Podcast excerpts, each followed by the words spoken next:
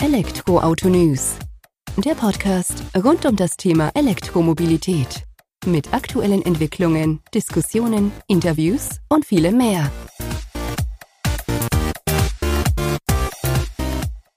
Servus und herzlich willkommen bei einer neuen Folge des Elektroauto-News.net Podcast. Ich bin Sebastian und freue mich, dass du diese Woche wieder eingeschaltet hast, wenn wir uns mit dem Thema E-Mobilität beschäftigen. In der aktuellen Folge geht es um E-Mobilität bzw. Ladeinfrastruktur an Punkten, wo es eigentlich extrem schwierig ist, schnell Ladeinfrastruktur aufzubauen. Das heißt aus baurechtlichen, aus stromrechtlichen oder anderen Gründen. Hier setzt Numbat ein, die mit einer Kombination aus High Power Charger und Batteriespeicher eine Möglichkeit anbieten, E-Autos mit bis zu 300 Kilowatt zu laden, beziehungsweise an zwei Ladepunkten bis maximal 150 Kilowatt pro Ladepunkt.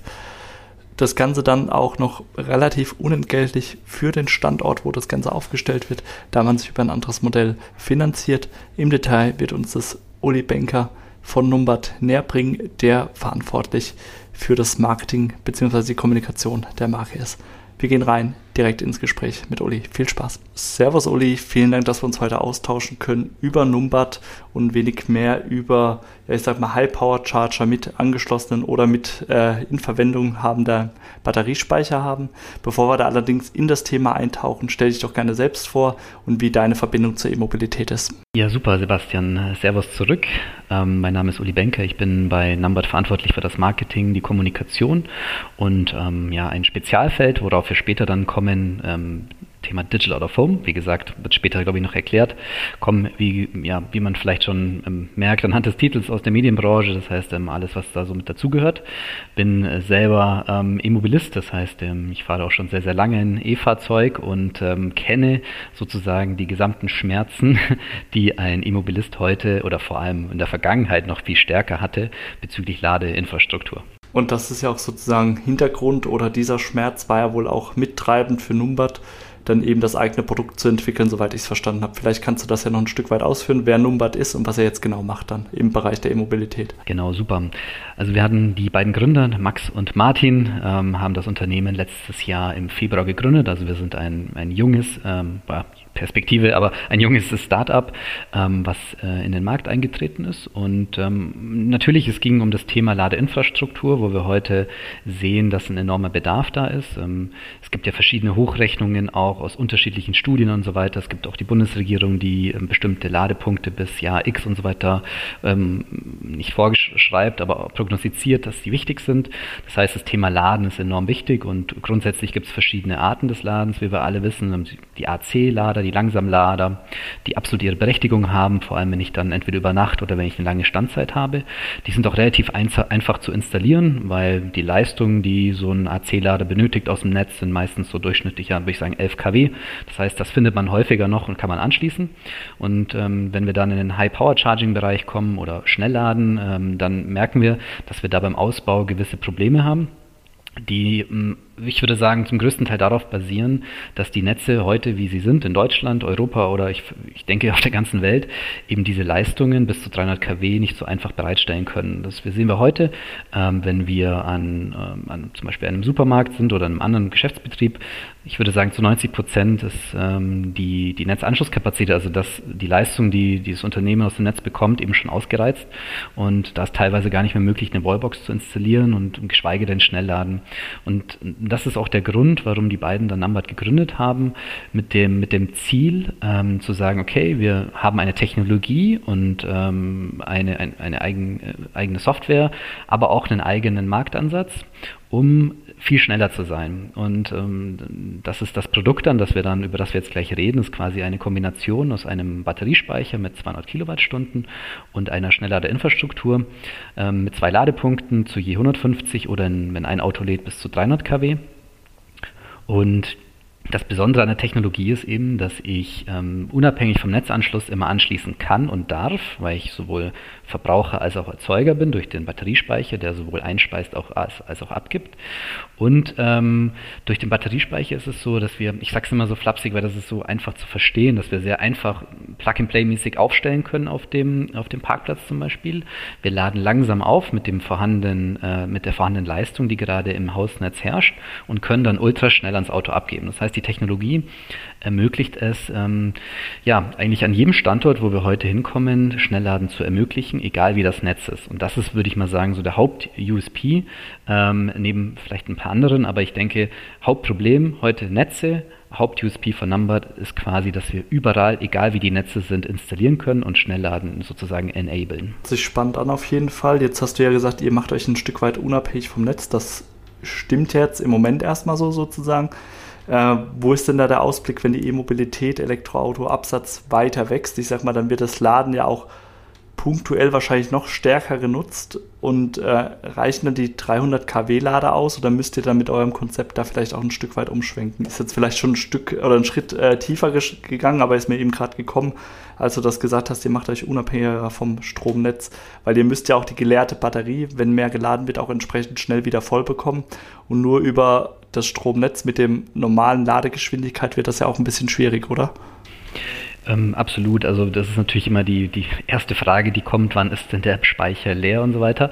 Ähm, die ist auch absolut berechtigt. Ähm, grundsätzlich ist es so, das sehen wir heute, dass wir, ähm, oder andersrum, bevor wir an den Standort kommen, machen wir eine sehr ausführliche Stromdatenanalyse. Das bedeutet, wir wissen ähm, aus Historiendaten, ähm, was sich sehr leicht dann auch in die Zukunft abspielen lässt, weil die, die Stromverbräuche äh, und, und, äh, und so weiter in einem Unternehmen, gerade wie so beim Lebensmittelmarkt, sind immer gleich. Also die kann man sehr, sehr schnell und sehr einfach auch auf die Zukunft ähm, sozusagen ja, analysieren.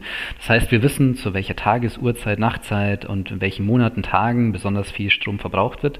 Und daraufhin lässt sich ziemlich viel berechnen, nämlich, dass wir, das ist vielleicht auch etwas, was man noch hinzufügen muss, dass wenn ein E-Auto lädt an wird er nicht ausschließlich aus der Batterie geladen, sondern immer mit dem vorhandenen KWs, also mit der Leistung, die im Hausnetz gerade zur Verfügung steht. Das bedeutet, wir nehmen die verfügbare Leistung und ergänzen die durch den Batteriespeicher. Das heißt, wir werden, wir laden immer simultan nach. Im besten Fall haben wir, und das ist tatsächlich auch ein Punkt, den wir heute sehen in den meisten Fällen bei den Lebensmitteleinzelhändlern, eine PV-Anlage auf dem Dach, wo wir zusätzlich auch noch ähm, quasi Strom ähm, ja, oder Leistung abziehen können. Und es gibt so Theorien, äh, wenn heute irgendwie so sieben, acht Porsche Taycans äh, nacheinander sich den Stecker in die Hand geben, dann droht der leer zu laufen. Ähm, das ist die Theorie. In der, in der Praxis würde ich sagen, sind wir da noch weit, weit entfernt. Ähm, also ähm, das muss erstmal passieren, dass ähm, solche Autos, die so eine große Ladeleistung haben, ähm, dann auch an der Nummer kommen. Und das Gute bei, bei unserem System ist, sollte das tatsächlich mal vorkommen, dann wissen wir das schon sehr bald, dass das passiert, weil wir natürlich äh, die Hochlaufkurve schon äh, jeden Monat oder vom mir aus auch jeden Tag ähm, entdecken können. Das heißt, wir wissen, wie sind die einzelnen Numbers in der Auslastung. Und wenn wir sehen, wir kommen bei einem vielleicht wirklich an eine Grenze hin, dann können wir aufgrund des Systems, weil das so einfach ist, einen zweiten äh, daneben stellen. Und ähm, klar, also irgendwann sicherlich, wenn äh, die, die meisten Autos heute, äh, die oder die, später dann, die auf den Straßen kommen, 300 kW Ladeleistung ähm, abrufen können, dann wird das Konzept sicherlich ein anderes sein. Das ist, würde ich mal sagen, bei uns ziemlich einfach, weil wir das System ist sehr modular aufgebaut. Das heißt, die Komponenten können einfach getauscht werden ähm, oder weiterentwickelt werden, besser gesagt. Aber ich glaube, da braucht es schon noch viele, viele Jahre hin, bis wir so weit sind. Ähm, wir sehen es ja heute an den Autos, die auf den Markt kommen, also Massenautos, ähm, ob jetzt ein ID oder ein Ionic 5 oder so, ähm, die sind schon gut ausgestattet, würde ich sagen zwischen 150 bis teilweise über 200 kW Ladeleistung. Aber ein Gros an, an Autos ist eben auch noch bei 120, wie so ein Peugeot oder sowas. Das heißt, da wird eine Entwicklung stattfinden, die wird auch ein bisschen dauern. Also ähm, für heute und für die ähm, ja, mittelfristige Zukunft sehen wir da gar keine Themen, aber langfristig ähm, wird sich die Technologie aber auch weiterentwickeln. Ja, aber zumindest habt ihr schon mal dran gedacht, habt das mit berücksichtigt bei eurer Planung. Ich denke, das ist ja auch wichtig und so wie du sagst, ob da jetzt sieben Taycan auf einmal hintereinander hinfahren und das komplett ausreizen, sei mal dahingestellt, würde ich jetzt auch erstmal als unrealistisch einordnen. Vielleicht magst du zu eurem High-Power-Charger noch ein paar Worte verlieren, was ich mir darunter vorstellen kann. Ich habe ja schon Fotos davon gesehen, aber vielleicht für die Hörer, Hörerinnen hier vom Podcast, damit die so ein Gefühl dafür bekommen, was für eine Größe, was erwartet einen, wenn man da auf einen Lebensmittelparkplatz beispielsweise fährt, geht einkaufen und möchte am Numbat. Absolut. Also was ich auf jeden Fall schon versprechen kann, man wird ihn nicht übersehen. Ähm, und zwar deswegen, weil wir natürlich durch den Batteriespeicher, äh, den wir mit integriert haben, ein relativ großes System haben. Hm, vielleicht so eine Vorstellung, so die 200 Kilowattstunden sind ungefähr das 15 bis 20-fache, was man normalerweise im Heimspeicherbereich hat, also was man vielleicht im Keller stehen hat. Da weiß man schon, okay, das, ähm, da sind einige äh, Module drin. Ähm, wir reden so über 2,50 Meter Höhe und ungefähr so ähm, äh, auf einer Fläche von Europalette, ein bisschen größer. Und äh, das ist ein relativ großes System, also es ist nicht über, übersehbar sozusagen. Und ähm, was den Numbert auch noch auszeichnet, ähm, sind die beiden äh, Screens, die wir integriert haben. Das heißt, wir haben vorne und hinten ähm, auf dem Numbert zwei Digital of Home Screens, also quasi Screens, die ähm, dem Thema digitale Außenwerbung dazugehören. Ähm, das sind 75 Zoll Screens, also auch hier relativ groß. Und ähm, daher, ähm, die, um die, deine Frage nochmal zu beantworten, wenn man da auf den Hof fährt oder auf dem Parkplatz, dann wird man ihn auf jeden Fall sehen. Ist ja gut, dann weiß man weiß auch direkt, wo man laden kann, laden muss sozusagen. Jetzt ist ja für mich auch interessant, du hast gesagt, ähm, Zielgruppe würde ich jetzt mal verorten bei Einzelhändler, Lebensmittelketten und so weiter. Ist das das Umfeld, wo es der Nummert bewegt oder wird man ihn auch an Autobahnrastplätzen sehen? Wie habt ihr euch da ausgerichtet oder wo wollt ihr damit hingehen? Also wir sehen heute, dass sowas wie eine Autobahn, das ist, da, da, tummeln sich andere Anbieter und Wettbewerber auch zurecht. Also das ist ja genau dort äh, das Thema, dass ich dann, ähm, wenn ich an die Leistung gehe, ich brauche eine Mittelspannung, ich baue riesen Trafostationen auf und hänge dann, keine Ahnung, ähnlich wie es Tesla macht oder EMBW zum Beispiel auch mal 10, 20 irgendwie Ladesäulen hin. Ähm, das ist absolut richtig und ich finde es auch gut als E-Mobilist. Ähm, und das ist auch möglich. Ähm, wir kriegen bloß das Problem, ich komme wieder aufs Problem zurück, des Netzanschlusses dass wir es einerseits in urbanen Gebieten sehen, ähm, dass wir dort keine Chance haben, die benötigte Leistung aus den Netzen zu bekommen. Teilweise sogar die Mittelspannung schon sozusagen so belegt, dass es dort nicht geht. Das ist ein Anwendungsfall für uns. Und gleichzeitig sehen wir es auf äh, oder in ländlichen Gebieten, wo vielleicht ein Anbieter, ich nenne jetzt einen von vielen, ähm, zum Beispiel eine EMBW, vielleicht auf einem Land äh, von einem Supermarkt nie was aufstellen würde weil es sich vielleicht hier aus Charging-Sicht, also es quasi ähm, ein Return of Invest von irgendwie über 20 Jahren hat, würde es sich vielleicht nicht lohnen. Und mit unserem System, und das ist vielleicht auch noch das Spannende, dann gleich auf die Erlösquellen ähm, zu sprechen zu kommen, können wir das nämlich schon. Das heißt, wir können sowohl in die Städte gehen, weil wir diese Netze ja nicht äh, belasten, sondern sogar teils entlasten durch den Batteriespeicher und überall aufstellen können, als auch auf dem ländlichen Gebiet, wo sonst keiner aufstellen würde, weil er sagt, es lohnt sich nicht, installieren wir, weil wir eben uns aus drei verschiedenen äh, Quellen sozusagen refinanzieren können.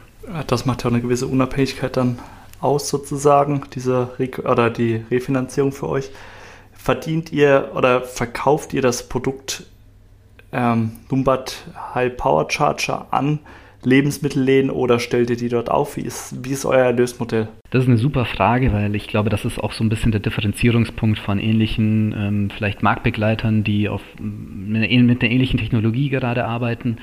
Wir sind keine Hardware-Seller. Das heißt, ähm, wir verkaufen die Hardware nicht, sondern wir betreiben die Hardware. Wir sind immer Operator. Das bedeutet, dass wir an den Standorten, beispielsweise bleiben wir beim, beim äh, Lebensmitteleinzelhandel, weil das einfach ähm, jetzt schon öfter genannt wurde, ähm, dort investieren wir quasi in den Standort, betreiben es. Und das hat einen bestimmten Grund, weil ähm, ja, der Lebensmitteleinzelhandel sagt auch, ich will da mich nicht drum kümmern, ich habe keine Lust auf Servicewartung, ich habe keine Lust auf ähm, Abrechnung zum Endkunden, ich möchte mich einfach nicht darum kümmern, vor allem weil mein Kerngeschäft eigentlich Lebensmittel zu verkaufen ist. Ja, und das sehen wir heute bei ganz, ganz vielen, ähm, dass sie dankbar sind, wenn sie jemand haben, der sich komplett um alles kümmert und ähm, das heißt, wir sind Betreiber und aufs Geschäftsmodell bezogen ist es so, dass wir dort in den Standort investieren.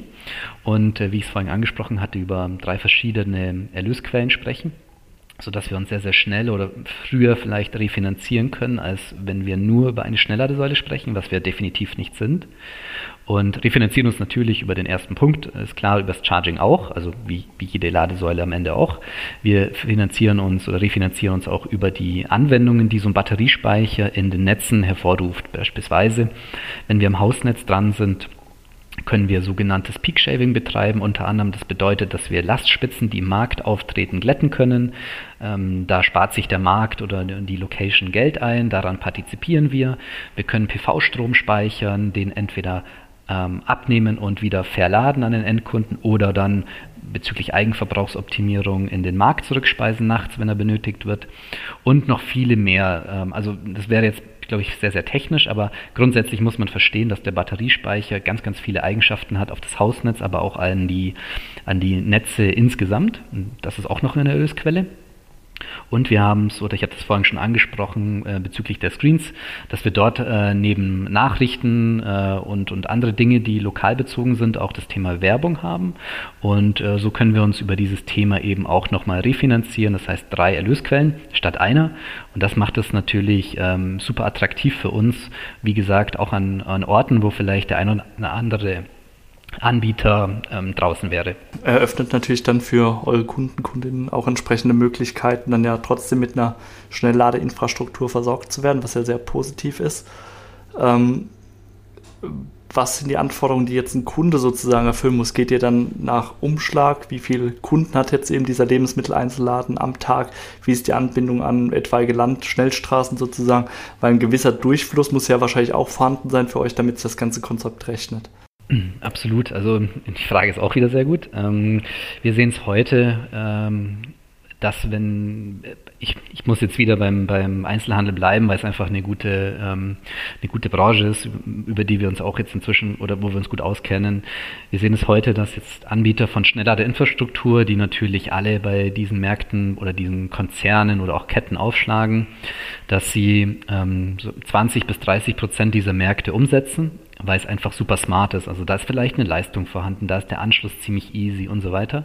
Und bei den Mehrzahl der Märkten ähm, sagen sie, ich sage das mal so flapsig, da könnt ihr euch selber drum kümmern. Ja, und das ist schon für die, für die meisten Händler ein Problem. Ähm, und das ist genau der Ansatz, den wir fahren, nämlich wir sagen, wir statten alle aus. Also 100 Prozent der Standorte. Natürlich muss ein Parkplatz vorhanden sein in einer bestimmten Größe. So zwei Parkflächen bringt auch nichts. Aber wir sagen grundsätzlich, wir können alle ausstatten, weil wir es auch können.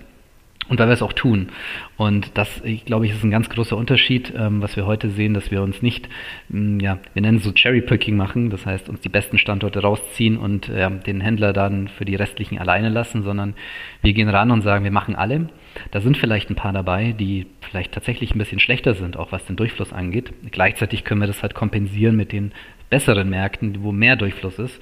Für uns ist es quasi ein Durchschnittswert. Aber für uns ist ganz wichtig und das ist so ein Market äh, Approach, also ein Marktansatz, ähm, wo wir eigentlich ziemlich gut fahren, weil der, der Händler ist halt froh, wenn er einen, äh, ja, einen Partner hat, der sich darum kümmert und nicht irgendwie zehn verschiedene, weil dann auch, wird es auch wieder kompliziert für die Kommunikation an seine Endkunden. Spannend. Also wir reden dann aber schon bei dem Lebensmitteleinzelhändler von einem Händler, der, ich sag mal, zwei oder drei mehr Läden hat, damit wir eben diesen Querschnitt abbilden können? Oder würdet ihr das jetzt auch tatsächlich für einen einzelnen Laden machen? Oder ist das dann auch wieder eher so diese Vorortbetrachtung, ob es denn überhaupt Sinn ergibt oder nicht? Grundsätzlich ähm, ist, ist, es natürlich klar, dass wir uns erstmal ähm, auf die ähm, Kunden oder Partner sozusagen fokussieren, die natürlich sehr, sehr viele Märkte haben, wo dieses Konzept auch super aufgeht. Ähm, wir haben ja schon ähm, zwei Kunden, also einmal den, die Firma Feneberg, ist quasi ein, ein regionaler Edeka-Genoss, sicher der größte, äh, auch im Edeka-Konzern. Wir haben die Firma Tegut, ähm, was glaube ich auch den meisten auch bekannt sein äh, dürfte, auch im, für mich ist es Mitteldeutschland, ähm, um Frankfurt herum platziert und, und, da sehen wir genau diese Themen und natürlich ist es so, dass wir ähm, ja auf jeden Fall gucken, dass wir mehrere Märkte haben, aber grundsätzlich ist das Konzept überall umsetzbar. Das ist das Thema ähm, aus Marktansatz heraus von einem jungen Startup, was schnell wachsen will, müssen wir uns natürlich erstmal an die Kunden halten, die sehr, sehr viele Märkte haben, um zu skalieren. Aber vom, vom Geschäftsmodell her und, und so wie unser Marktansatz ist, würden natürlich auch so einzelne Märkte ähm, auf jeden Fall gehen ähm, und auch gut reinpassen. Aber wie gesagt, wir müssen natürlich erstmal schauen, dass wir ja, wie nennt man so, Traction quasi auf die Straße kriegen und ähm, auch das Wachstum skalieren können. Und das macht man natürlich mit den größeren Kunden viel einfacher. Ist ja auch verständlich, dass man da erstmal versucht, Geschäft sozusagen zu erzeugen und dann kann man ja, wenn da ein gewisser Flow auch vorhanden ist und ihr dann euch im Markt festgesetzt habt, ähm, wird das ja auch einfacher sein, dann in Anführungsstrichen die kleineren Kunden anzugehen.